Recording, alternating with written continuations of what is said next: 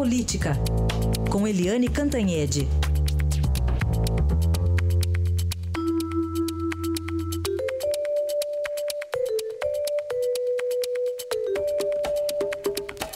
E começamos aqui com a quarta derrota da Lava Jato no Supremo Tribunal Federal, que agora manda soltar o ex-ministro José Dirceu, que não é qualquer um, né, Eliane? Bom dia.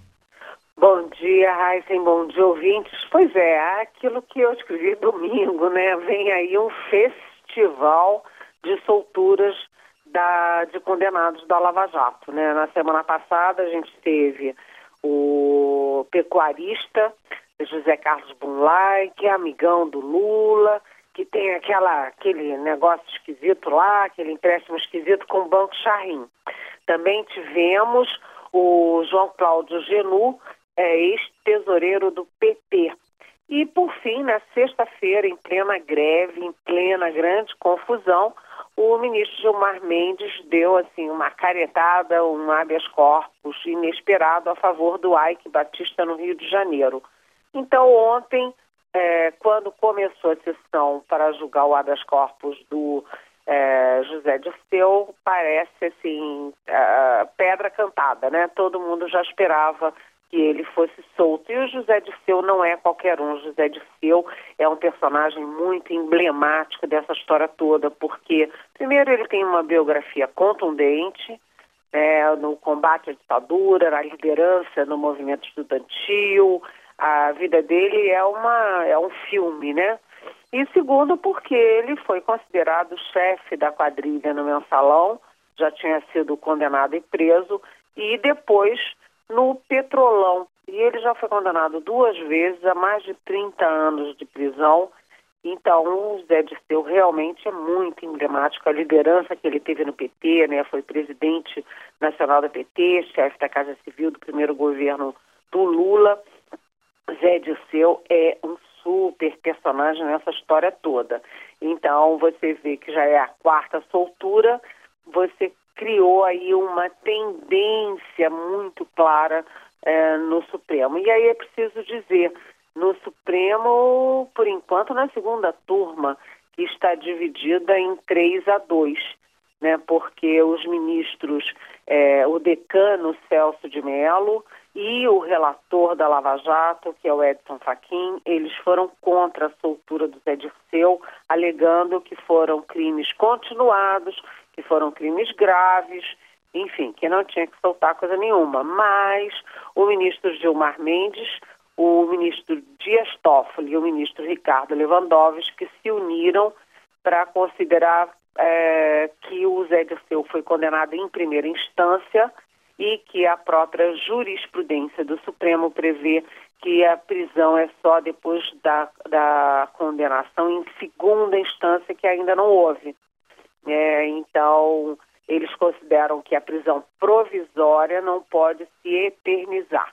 É um debate interno, uma divisão clara no Supremo, mas o fato é que isto atinge muito uh, a Lava Jato, né? É, e essa, cri essa crise aí toda, né, esse debate interno provoca uma crise entre o Supremo e também os procuradores especificamente da Lava Jato. O ministro Gilmar Mendes chegou a falar em brincadeira juvenil. Como é que é isso, Eliane, essa crise? Pois é, são duas crises aí, porque é, a primeira é o seguinte, a gente viu, né, Heisen, que a Lava Jato o tempo inteiro se sentia ameaçada pelo Congresso achando que havia eh, uma grande conexão, uma grande aliança no Congresso para derrotar a Lava Jato e o Congresso não teve força nem para começar. Tudo que o Congresso imaginou morreu no dia seguinte, né? não, não teve fôlego para isso. Mas agora a acusação dos procuradores da Força Tarefa da Lava Jato é de que quem está combatendo a maior operação de combate à corrupção, não apenas do Brasil, mas do mundo, é o Supremo Tribunal Federal. Então está uma guerra.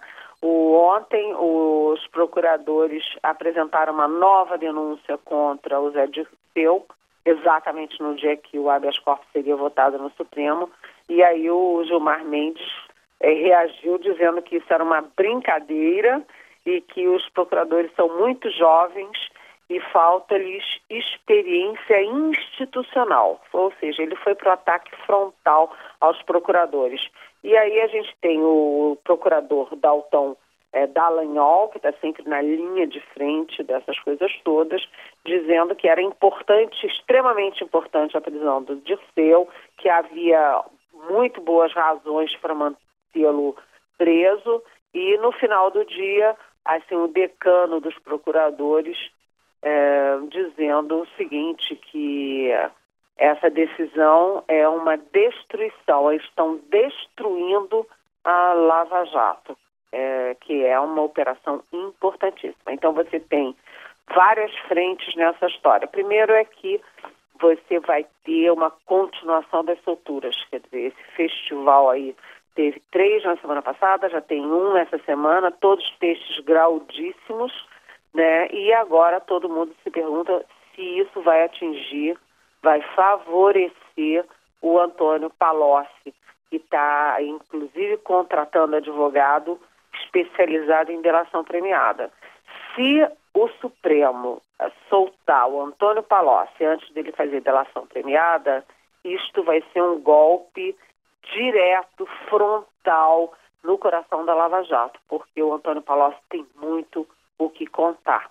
Né? A segunda coisa é que você tem aí várias interrogações sobre como o Supremo vai conduzir as, uh, os julgamentos dos políticos, né? Porque os políticos com mandato são todos têm foro e todos são julgados no Supremo.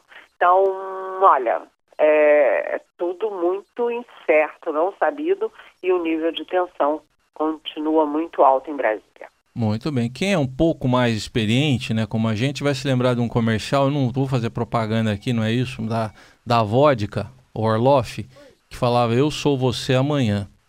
Né? tá, tá, tem muita gente lembrando disso hoje. Eu sou você amanhã. O próximo a ser libertado. Exatamente, exatamente, é. exatamente. Agora, essa divisão de 3 a 2 na segunda turma tende a se rep é, repetir no plenário do Supremo. Isso vai acabar indo para o Supremo, é, para o plenário do Supremo, e aparentemente há uma divisão lá. E aumenta muito a boataria, por enquanto, boataria, de que o Supremo está acuado porque as investigações vão chegar em peixe graúdo também do Judiciário. Já começou aí a citar nomes do STJ, o Superior Tribunal da Justiça, de Justiça, mas pode chegar a outros tribunais, não é? Aguardemos para ver se o buraco é mais em cima. Até amanhã, Eliane. Até amanhã, bom dia.